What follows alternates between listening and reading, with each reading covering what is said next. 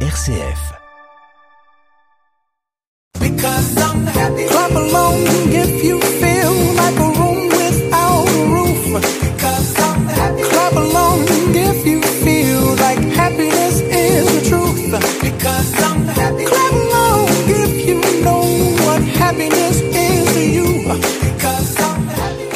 Bonjour, à toutes et à tous. Aujourd'hui, nous partons à la découverte d'une région. Nous partons en province du Hainaut et je vous propose quatre activités sympas.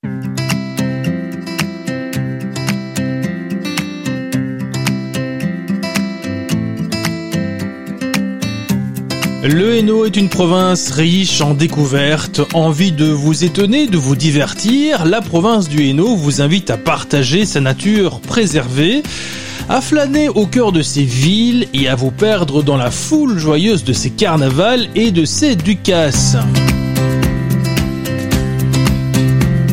Dans cette émission, je vous propose quatre idées d'excursion ou de visites à réaliser dans le Hainaut.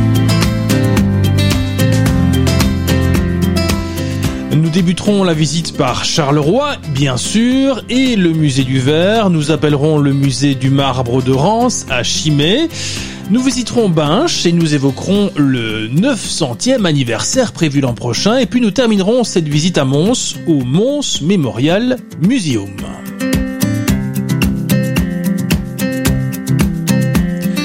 Et si on se promenait un peu Bienvenue dans Évadez-vous près de chez vous.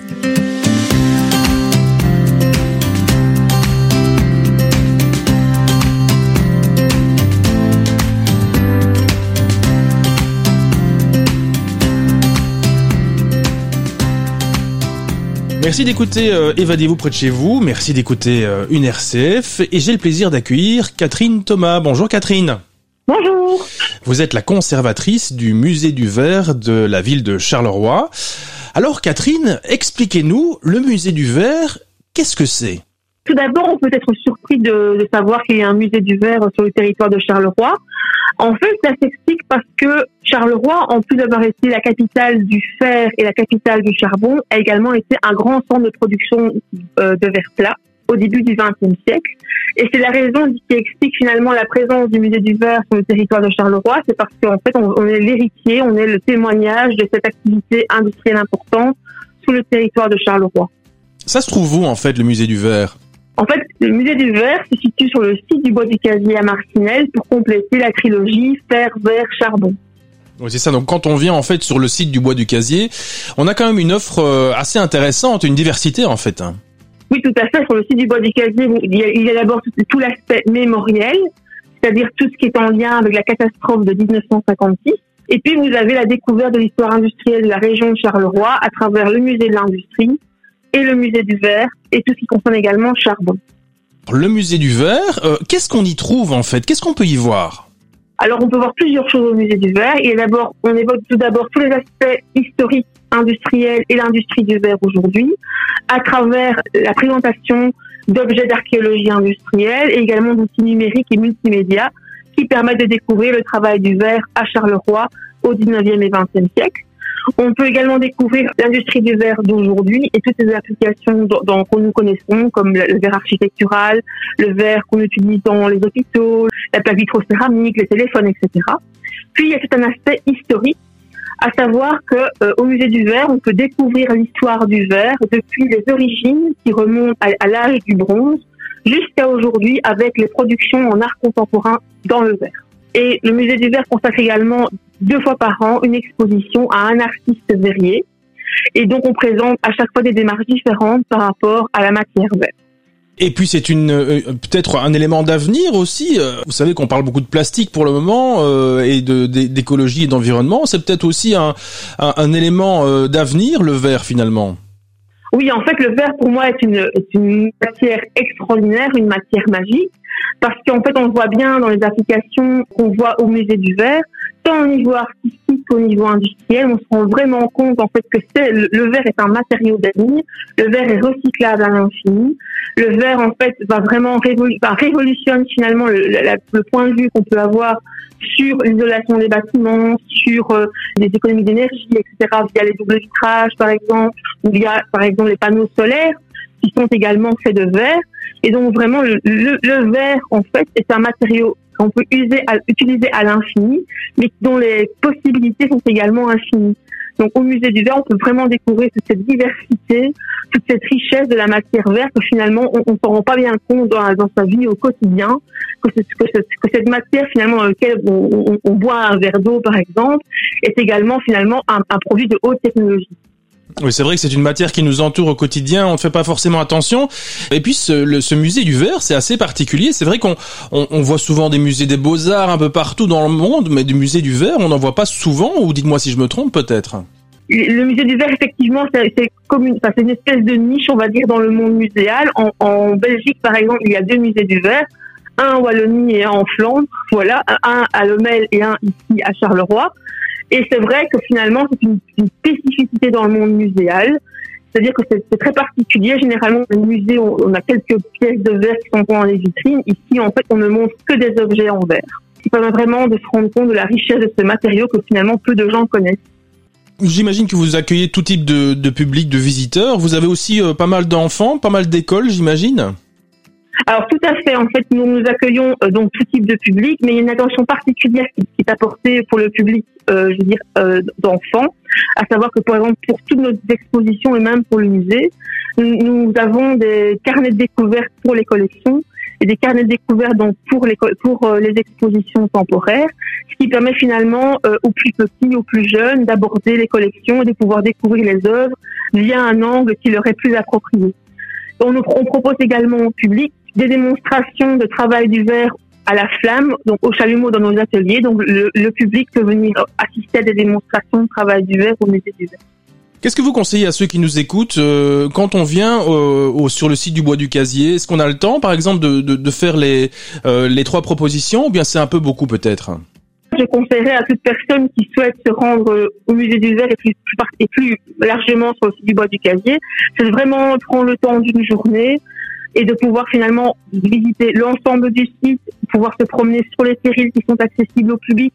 Parce que, et de toute façon, il y a moyen de se poser puisque sur le site, il y a également un restaurant qui permet de se restaurer à midi et qui permet donc de vraiment faire une journée complète sur le site du Bois du Casier. La richesse de la proposition ici permet vraiment de passer la journée ici sur le site du Bois du Casier.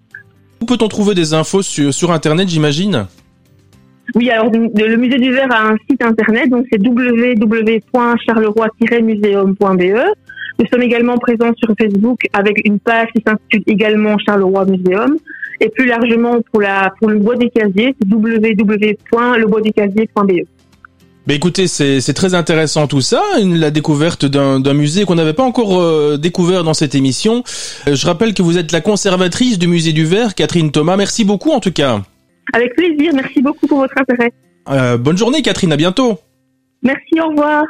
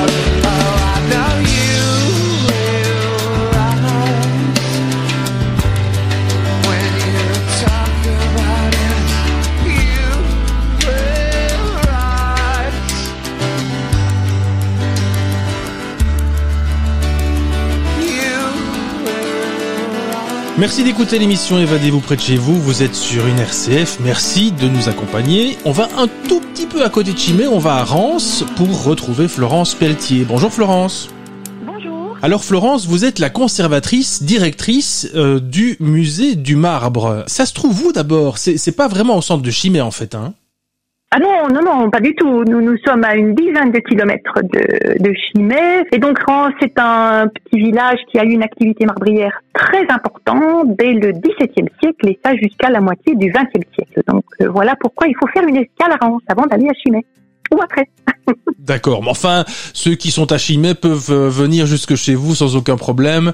Euh, c'est quand même pas super super loin. Dites-moi, ce musée du marbre, qu'est-ce qu'on peut y voir en fait?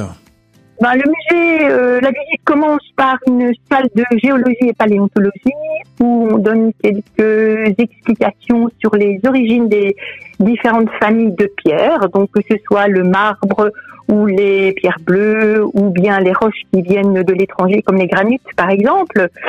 Ensuite, on a un atelier. Donc là, on propose aux visiteurs de découvrir les anciennes machines qui servaient à l'extraction, à la taille, au polissage.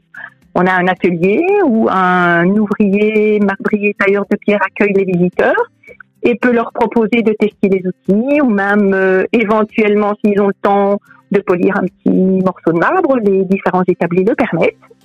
On a également un petit espace extérieur pour euh, aussi peut-être improviser des petites démonstrations ou des choses que les visiteurs souhaiteraient découvrir dans le cadre de le travail du marbre ou bien son entretien, etc. Ensuite, on a une salle d'exposition qui reprend un petit peu les différentes industries, industrie monumentale, de la pendule, la bambeloterie, et on termine par une marmothèque. J'imagine que quand on, est euh, la directrice, conservatrice d'un musée tel qu'un musée du marbre, quand on doit déplacer des pièces, c'est pas toujours facile. J'imagine que c'est pas pas tout, tout léger en fait ce que vous exposez.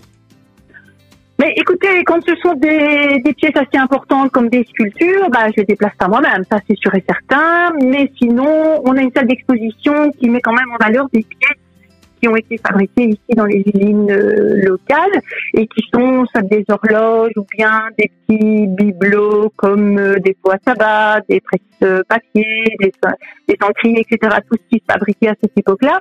Donc finalement, euh, ça se déplace avec beaucoup de prudence parce que ben, les objets sont anciens. Mais, mais sinon, c'est pas très long. Voilà, sauf les sculptures, évidemment. Alors vous en avez parlé tout à l'heure. Hein, pourquoi musée du marbre? Parce qu'il y a eu de l'activité. il y en a toujours au jour d'aujourd'hui ou bien c'est du passé? Non, c'est du passé. Il reste que le musée, justement, pour pouvoir découvrir cette activité.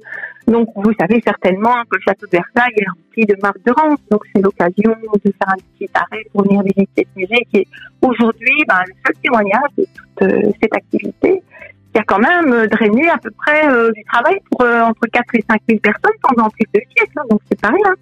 Oui, donc c'était une grosse activité à, à l'époque. Alors c'est ça. hein. Il y avait beaucoup de monde qui y travaillait. Ah, énormément, évidemment, oui. Satisfaire les besoins de Louis XIV, ben, il fallait, euh, fallait travailler, oui. Et pourquoi Louis XIV venait jusqu'à Rance, jusqu'à Chimay pour venir euh, chercher son marbre Alors? Parce que la pierre avait une une texture particulière? Non, pas du tout. Ben, tout simplement parce que vous savez que Louis XIV voulait que son château soit la vitrine de la France et nous étions français à cette époque. Et donc tout simplement pour cette raison, le marbre de Rance se retrouve à Versailles. D'accord. Et alors, ce qu'il y a de sympa, c'est que euh, on, non seulement dans votre musée, on peut voir des choses, mais on peut participer. En fait, il y a des animations. Vous le disiez tout à l'heure. Oui, voilà, donc il y a euh, ben, animation, on peut plus appeler ça l'expérience, expérimentation, euh, assister à des démonstrations, mais on invite toujours le visiteur à être acteur de sa visite. Donc euh, les visites passives, ben, c'est un petit peu, c'est dépassé. Nous, ce qu'on veut, c'est qu'il puisse aussi s'investir dans sa visite, participer, et surtout pour les enfants. Donc on a des petits carnets de jeux. Parce que ben, musée du marbre, euh, quand on, entend cette thématique, ça peut être un peu rébarbatif si on a des enfants, mais en, en fait, nous, on leur propose euh, on leur offre hein, gratuitement un petit carnet où il y a euh, un parcours ludique, un jeu. Pour l'instant, on a une activité qui s'appelle Escale au musée, où les enfants, avec leurs parents, peuvent réaliser des petits jeux, des défis, des challenges dans le musée. Voilà. C'est toujours intéressant de faire euh, une découverte de musée en famille. Est-ce qu'il y a aussi une possibilité de travailler, parce que j'ai vu qu'il y avait des machines notamment, bah, de travailler le marbre au sein de votre musée? Ah non, non, non, non. Les, les machines que nous exposons sont des pièces d'archéologie industrielle. Donc ce sont des pièces qui ont servi à une époque, qui ont été utilisées à une époque, mais qui aujourd'hui sont des pièces euh, ben, de musée. Alors le marbre aujourd'hui, ben on l'a compris, dans la région de, de Reims, c'est du passé. On le trouve où aujourd'hui le marbre? Euh, Toujours en Belgique ou bien plutôt à l'étranger? Mais écoutez, ça dépend un petit peu ce qu'on recherche. Donc ici, Reims, c'était un marbre rouge, bien spécifique et particulier, avec pas mal de veinage gris et blanc. Maintenant, si on recherche plus euh, une pierre bleue, par exemple, on en trouve toujours du côté de Soigny, cette pierre bleue, du côté de Neuville. Mais euh, les exploitations de marbre rouge, soit noir ou gris ici en Belgique, sont, sont arrêtées. Donc il faut se rendre à l'étranger si on veut des marbres colorés. La France, l'Italie, l'Espagne, le Portugal sont très riches en diversité. Au niveau du musée du marbre, j'imagine que vous n'êtes pas 15 euh, en région wallonne ou, en, francophonie, euh, en Belgique en tout cas. Vous êtes le seul ou il y en a plusieurs? Alors ici, dans la dans la région, on va dire la Côte du Hainaut, bah, nous sommes le seul le musée du marbre, mais il y a du côté de Sprimont, donc là on s'éloigne évidemment, le centre d'interprétation de la pierre et le musée de la pierre à Marche, donc près de Hatt où là, on est plus dans la pierre bleue. Nous, notre spécificité, c'est surtout le, marbre belge en tant que tel. Voilà, donc le seul musée, en tout cas dans la botte du Hainaut. Au niveau de, de, Chimay, vous avez pas mal de, visiteurs. Il y a, vous avez des visiteurs qui viennent jusqu'à Reims pour pouvoir visiter ce musée, surtout en période estivale, j'imagine. Il y a plus de monde. Oui, oui, évidemment. Alors, les visiteurs ben, viennent de Chimay, je ne vais pas vous dire spécifiquement, mais et évidemment, puisqu'il y a quand même une attraction importante à Chimay qui est le château, hein, il ne faut pas passer à côté non plus, où là on y retrouve aussi euh, du marbre. Et donc sur leur route, les, les visiteurs peuvent euh, s'arrêter ici au musée, mais on a aussi pas mal de, de visiteurs qui viennent des barrages de l'odeur, puisque là c'est tout un, un parcours aquatique. Ben, quand il fait mauvais, euh, il n'y a pas grand-chose à faire. Donc il est vrai que le musée, ben, il, il vit mieux quand il pleut. Voilà. J'imagine que cet été, pour vous, c'était parfait alors. Mais oui, tout à fait. Ne rigolez pas, monsieur. Tout à fait. Voilà. Dites-moi, euh, pour terminer cette interview, au-delà du musée du marbre, euh, puisqu'on réalise une émission sur euh, sur Chimay aujourd'hui, qu'est-ce que vous pourriez conseiller à nos auditeurs? Est-ce qu'il y a des, des endroits, vous avez cité le château notamment de Chimay, qui était incontournable oui, bah écoutez, les, promenades hein, ici dans notre région, c'est quand même une région, la Botte du Hainaut, c'est très vert. Donc moi, ce que je conseille toujours, c'est aux personnes qui vont euh, visiter, que ce soit des monuments, musées, etc. C'est surtout euh, ensuite bah, de prendre les plans et les, balades qui sont fléchés et de se balader dans, ces merveilleux paysages qui sont les paysages de la Botte du Hainaut. Voilà, ça s'appelle le musée du marbre, ça, se trouve à Reims, à quelques minutes à peine de, de Chimay. Euh, merci Florence Pelletier, je rappelle que vous êtes euh, conservatrice, directrice du musée du marbre. Quant à nous, eh bien, on va faire une petite pause dans cette émission, on va respirer un petit peu et on vous remercie en tout cas Florence, à bientôt. Merci, à bientôt.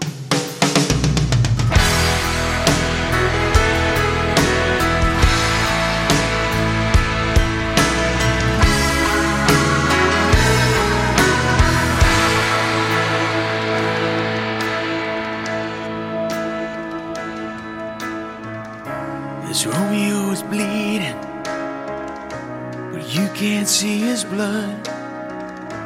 It's nothing but some feelings that this old dog kicked up. It's been raining since you left me. Now I'm drowning in the flood. You see, I've always been a fighter, but without you, I give up. Now I can't sing a love song like the way it's meant to be. Well, I guess I'm not that good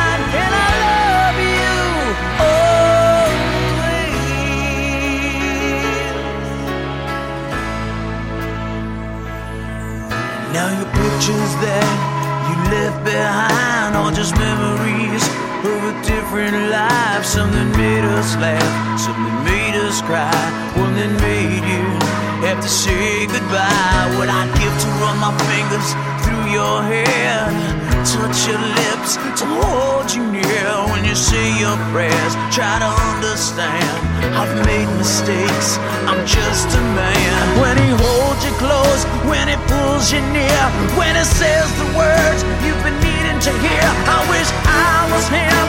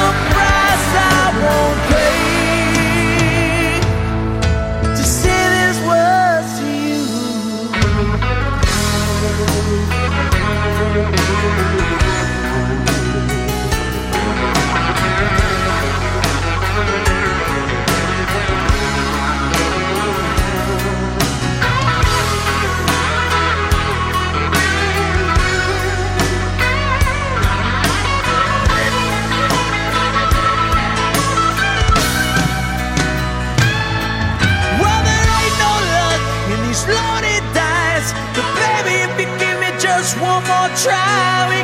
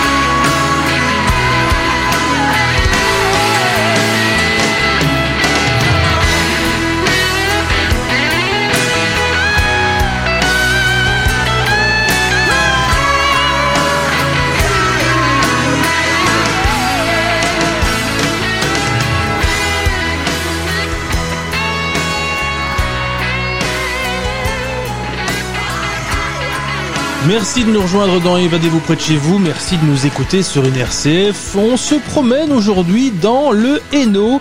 Je vous propose quelques excursions sympas à découvrir.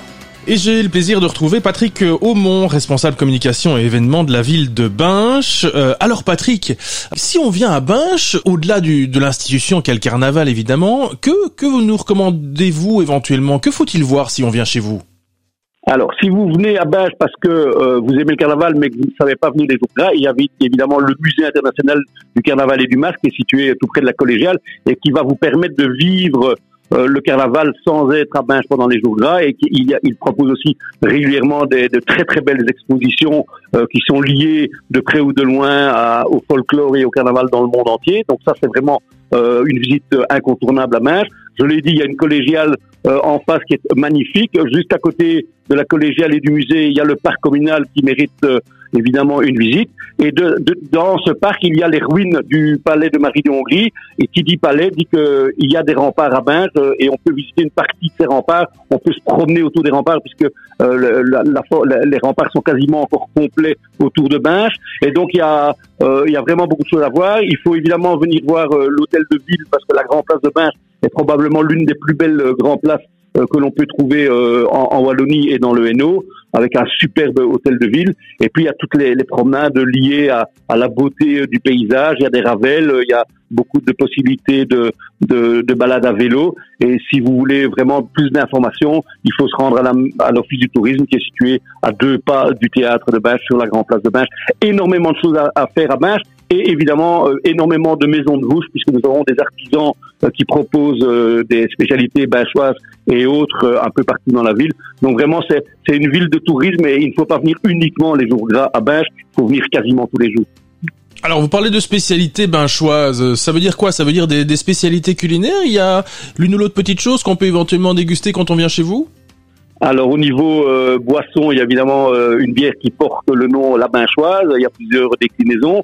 On n'a pas très loin de Binche euh, une méthode champenoise que tout le monde connaît. Vous m'en voudrez pas de dire le nom, c'est le Rufus. Euh, c'est une maison très connue. Et alors au niveau spécialité culinaire à manger, euh, je recommande la double binchoise. C'est une crêpe de sarrasin avec du fromage de herse.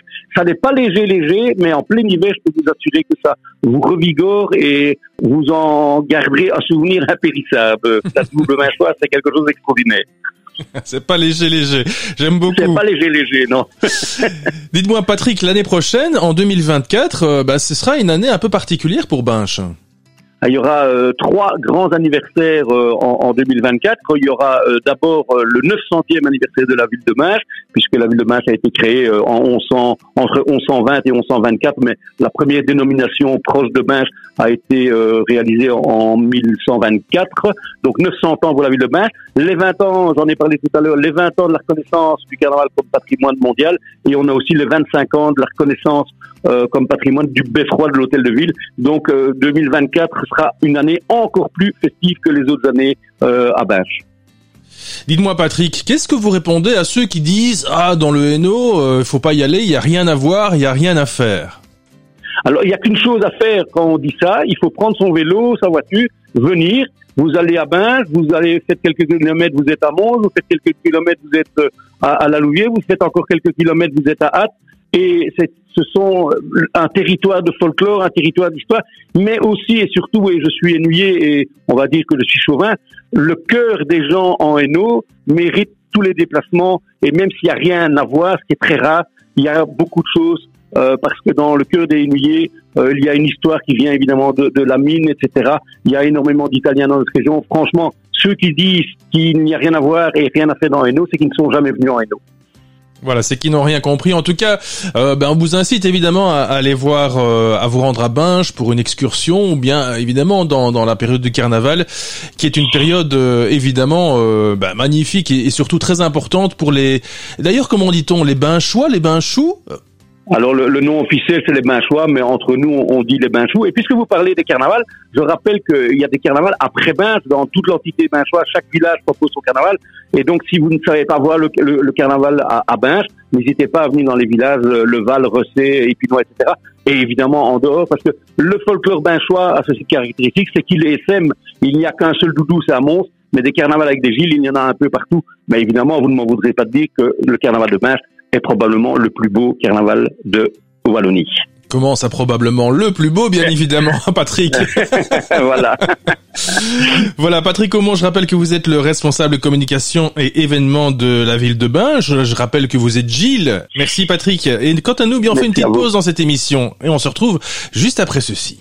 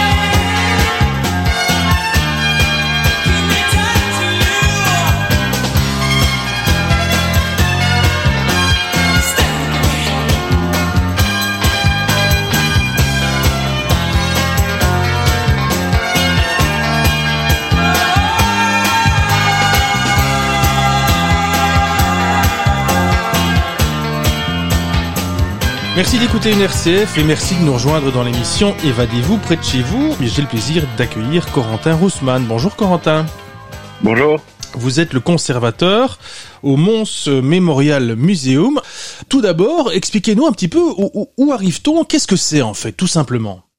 Alors le Mons Memorial Museum est un euh, musée euh, d'histoire et des sociétés qui se situe euh, à Mons et qui présente, si vous voulez, l'ensemble de l'histoire militaire, mais pas que, de Mons. En fait, à travers différents témoignages, vous allez pouvoir rentrer dans la vie d'un soldat britannique, d'un soldat belge, d'un soldat allemand, d'un soldat américain, par exemple, ou même durant l'Ancien Régime, mais aussi être un civil. Et donc vous allez pouvoir découvrir en fait la vie des hommes et des femmes qui ont traversé des moments douloureux comme les guerres, les, les épidémies, ou d'autres problématiques euh, sociales que l'on euh, peut rencontrer euh, et qu'on a pu rencontrer majoritairement au XXe siècle. On l'a compris, on parle plutôt de, de, grands conflits, de grandes guerres. On est plutôt sur quel type de conflit Plutôt la Seconde Guerre mondiale? Plutôt la Première? Mais en fait, si vous voulez, le musée est séparé en, trois euh, parties. On va parler euh, euh, de ce qu'on dit, on va dire l'ancien régime et le 19e siècle qui va représenter 20%, puis on va avoir 40% pour la première guerre et 40% sur la seconde guerre. Mais véritablement, c'est la partie première guerre mondiale qui est la plus fournie au nombre de pièces et de représentation et d'importance historique ici à Mons. Est-ce que c'est étonnant d'avoir un, tel musée à Mons justement? Tiens, quand on pense musée euh, de la de la guerre par exemple, on pourrait se dire tiens c'est plutôt Bastogne euh, plutôt que Mons par exemple. Eh bien, en fait, si vous voulez, c'est parce que euh, Bastogne est un, est un grand nom où il y a eu beaucoup de combats, la même chose que, que Waterloo, beaucoup de combats, beaucoup de morts. mais Mons, en fait, c'est peu connu euh, des Belges, mais il faut savoir que c'est à Mons que les Britanniques ont commencé la Première Guerre mondiale. Et donc, c'est extrêmement important dans la mémoire de, euh, de l'Empire britannique, donc du Commonwealth. Donc, le premier soldat britannique à mourir durant la Première Guerre mondiale, il tombe à Mons. Et il faut savoir que Mons a été libéré par les troupes canadiennes et britanniques la nuit du 10 au 11 novembre 1918. Et donc, le dernier soldat britannique à mourir de la Grande Guerre, il meurt à Mons. Et le dernier canadien, deux minutes avant la prise d'effet de l'armistice, euh, George Price va aussi euh, décéder. Et donc, ça fait de Mons le début et la fin de la Première Guerre mondiale pour l'Empire britannique. Et donc, en fait, on accueille énormément de visiteurs euh, de Grande-Bretagne ici au Mons Memorial Museum. Et c'est la même la raison pour laquelle le musée a été réaménagé et aménagé comme il est aujourd'hui, en fait. Ça veut dire que Mons, dans les, différents conflits, je vais le dire comme ça, a aussi été une guerre de conflits. Il y a eu, il y a eu des guerres dans le, dans la région de Mons, en tout cas? Ah oui, beaucoup de guerres euh, à Mons, en fait, on s'en rend pas compte, aussi bien durant l'Ancien Régime, même durant la, ben, pendant la Première Guerre mondiale et aussi durant la Seconde Guerre mondiale. Euh, durant la Seconde Guerre mondiale, on est libéré par les Américains le 2-3 euh, septembre 1944. Les Américains vont faire une poche de Mons, c'est-à-dire qu'ils vont euh, réussir à faire 25 000 soldats allemands prisonniers euh, ici durant la Seconde Guerre. Et donc c'est des moments forts, importants, euh, stratégiques, dans lequel, mais mais ça n'est pas resté ancré fortement dans la mémoire comme des grosses batailles. mais il y a eu des conflits en permanence ici à Mons. Et je tiens à rappeler que Mons reste une ville militaire parce que c'est sur son territoire qu'est basée la base de, de l'OTAN. le chef est toujours sur le territoire montois. Donc on est toujours dans une, dans une ville militaire. Alors, on parle du Mons Memorial Museum dans, dans cette interview. Euh, peut-être simplement nous, nous expliquer ce qu'on peut voir. Quel type de, de pièces euh, peut-on voir lorsqu'on vient visiter votre musée? Alors, les différentes pièces de collection que l'on présente. Donc, euh, dans le musée, on, on a 600 pièces, ce qui représente un dixième de l'ensemble de nos collections. Et vous allez avoir aussi bien de l'artillerie que des tableaux, des documents d'archives des euh, uniformes, euh, des armes, et, mais il y a aussi énormément de euh, présentations multimédia qui permettent de comprendre ben, comment on passe durant la Première Guerre mondiale d'une guerre de mouvement à une guerre de position. Ensuite, on va trouver énormément, comme je l'ai dit, de témoignages. Et après, durant la partie occupation, aussi bien Première, Seconde Guerre mondiale, mais qu'est-ce que c'est quoi être résistant, c'est quoi être collaborateur, aussi bien pour la première que la deuxième voir la différence entre les deux, la question de la mort, la question de, de l'écriture, euh, la question de la difficulté euh, de la vie quotidienne, de, euh, du ravitaillement, de l'éducation, de la culture durant, durant la guerre, et aussi de la mémoire. Ça, c'est un élément important, et donc on va avoir de nombreuses affiches, et le clou euh, de notre collection, finalement, c'est le, le, trésor reconnu par la Fédération de Bruxelles, qui est une collection de tambours britanniques et canadiens de la Première Guerre mondiale, qui, euh, euh, en fait, si vous voulez, sur tous ces tambours, on va retrouver les Battle Honor, donc c'est les différentes batailles que les régiments auxquels ils ont participé, ce sont tous des régiments qui se sont battus à Mons durant la Première Guerre mondiale, et donc c'est une collection extraordinaire qui vaut vraiment la peine d'être d'être vue. Et après, bien, on a pour la Seconde Guerre mondiale de nombreux objets, de nombreux documents d'archives et de vidéos d'archives qui sont accessibles aussi. Et on finit avec une Jeep Willis euh, qui présente euh, véritablement la libération. Euh, et vous avez aussi la possibilité de vivre une expérience immersive dans laquelle vous mettez un casque euh, en 360 euh, et vous revivez le vécu d'un soldat allemand en 1944, d'un soldat américain, des civils et des résistants à la même période. Et donc c'est, vous avez en fait la possibilité de découvrir énormément de choses. Et vous le disiez, c'est vrai que c'est étonnant, vous avez pas mal de touristes anglais en fait, c'est ce que vous disiez tout à l'heure. C'est ça, on a pas mal de visiteurs britanniques et pour le moment c'est la, la saison. On les a moins eu pendant la période de Covid, mais là ils sont bien revenus. On a des tours opérateurs et euh, il faut toujours jumeler en fait la visite du Mons Memorial Museum avec le cimetière militaire de Saint-Symphorien. Le cimetière militaire de Saint-Symphorien est à 3 km euh, du centre-ville de Mons, dans le village de Saint-Symphorien, très facile à trouver. Et là vous allez vous retrouver dans un cimetière qui euh, euh présente plus ou moins 230 euh, tombes de soldats britanniques deux Canadiens et 250, 280 tombes euh, de soldats allemands. Euh, c'est un endroit extrêmement symbolique euh, dans lequel on a fait en 2014 une grande que le gouvernement britannique a fait une grande cérémonie commémorative dans lequel il y avait la famille royale de, Grande-Bretagne qui était là avec le président allemand et donc c'est un lieu fort de sens et fort de, de symboles. Ce cimetière est, est vraiment à découvrir. Il est classé par la région wallonne. Coupler les deux, c'est vraiment intéressant. Vous êtes situé où? Parce que c'est vrai qu'on n'en a pas parlé. Est-ce que vous êtes vraiment situé au centre de Mons ou plutôt plutôt euh, à l'écart? Donc euh, le Mons Memorial Museum est situé sur le boulevard euh, périphérique de Mons. Donc ça veut dire que de la Grand Place, on est à 10 minutes à pied de la Grand Place, mais on est en bord de ville, ce qui permet des facilités de, de parking. De la gare, on est un peu à l'opposé de la gare, on est à 20 minutes à pied, mais on se situe dans l'ancien bâtiment qui est la machine à eau. L'ensemble du bâtiment a été restauré en 2015. Et alors, c'est très facile à voir, à trouver parce qu'on a un char Sherman de la Seconde Guerre mondiale en face du musée, donc euh, on peut pas, on peut pas le louper. Dites-moi de manière plus générale, ben, c'est vrai qu'il y a une offre assez importante en termes muséal euh, au niveau de, de Mons. C'est vraiment, euh, c'est vraiment une richesse, en tout cas au niveau de la ville. C'est une richesse extraordinaire et donc ça permet aux gens qui ont par exemple le Muséum Pass Musée euh, de pouvoir visiter euh, l'ensemble de tous les musées qui sont présents. On a les musées de la ville de Mons, euh, le BAM, l'Artothèque, le Beffroi, le musée du doudou, mais après on va le MMM évidemment, mais après il y a d'autres euh, d'autres euh, sites euh, muséaux comme le musée d'histoire naturelle ou le Mundaneum ou le Mumons, le, musée de l'université. Et donc quand vous venez à Mons pour le week-end, eh bien vous avez vraiment la possibilité de visiter tous ces sites muséaux et c'est vraiment ben, la position de capitale culturelle de, de la Wallonie quoi. Corentin, je rappelle que vous êtes le conservateur du, Mons Memorial Museum. Corentin, peut-être une, question plus générale sur Mons. Allez, est-ce que vous vous conseilleriez à, ceux qui nous écoutent de, passer par Mons dans les prochains jours, dans les prochaines semaines? C'est vraiment une ville, une ville incontournable à, à visiter lorsqu'on passe en Wallonie? Pour moi, c'est voilà, moi je suis euh, montois, donc pour moi c'est une ville incontournable à visiter, surtout qu'elle a un patrimoine extraordinaire. Et donc rien que d'aller sur le centre-ville, euh, de découvrir les aménagements qui ont été faits. Euh, on est vraiment dans une ville d'histoire. Vous allez dans le parc du Beffroi, vous allez tout en haut de la ville, vous avez une vue extraordinaire sur l'ensemble de la ville. On voit que c'est une ville verte. On a vraiment euh, euh l'aspect d'une ville verte et son aspect historique qui prend euh, le dessus pour les euh, passionnés d'histoire et de, de, bonne nourriture et de bien vivre aussi. Il y a assez de, de, de cafés, de restaurants euh, à Mons. vous êtes en plus dans la saison estivale, c'est extraordinaire. Vous avez vraiment de quoi passer un moment extrêmement agréable à Mons avec des facilités d'accès. Et donc oui, il faut vraiment venir la visiter. Si vous l'avez jamais fait, c'est l'occasion. Quel serait votre coup de cœur ou la chose que, que vous, vous, vous recommanderiez absolument à nos auditeurs euh, si on passe par Mons, au-delà du Mons Memorial Museum par exemple Ce serait quoi? Ce serait de, de voir quelque chose en particulier ou de manger un plat en particulier? Oui, il y a euh, quelque chose qu'il faut faire, c'est absolument, euh, c'est si vous mangez, c'est aller prendre une côtelette alberdouille. c'est le plat traditionnel de Mons et de le prendre avec une bière locale, hein, aussi bien la Montoise que la Saint-Feuillin ou autre, et ou une bière du Borinage, et, et, de vous installer en terrasse et de profiter du de, de, la ville et de profiter de, des bâtiments qui sont tout autour de vous. Franchement, ça c'est c'est ce que c'est le mieux à faire, et évidemment d'aller rentrer dans un musée après pour découvrir l'histoire de la ville. Là, vous arrivez au summum.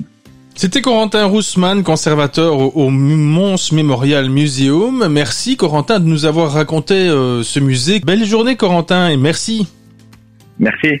Merci de nous avoir accompagnés durant cette émission. Merci de nous avoir euh, accompagnés durant cette promenade dans le Hainaut. On se retrouve bientôt pour d'autres destinations touristiques en Wallonie. Je vous souhaite une excellente journée.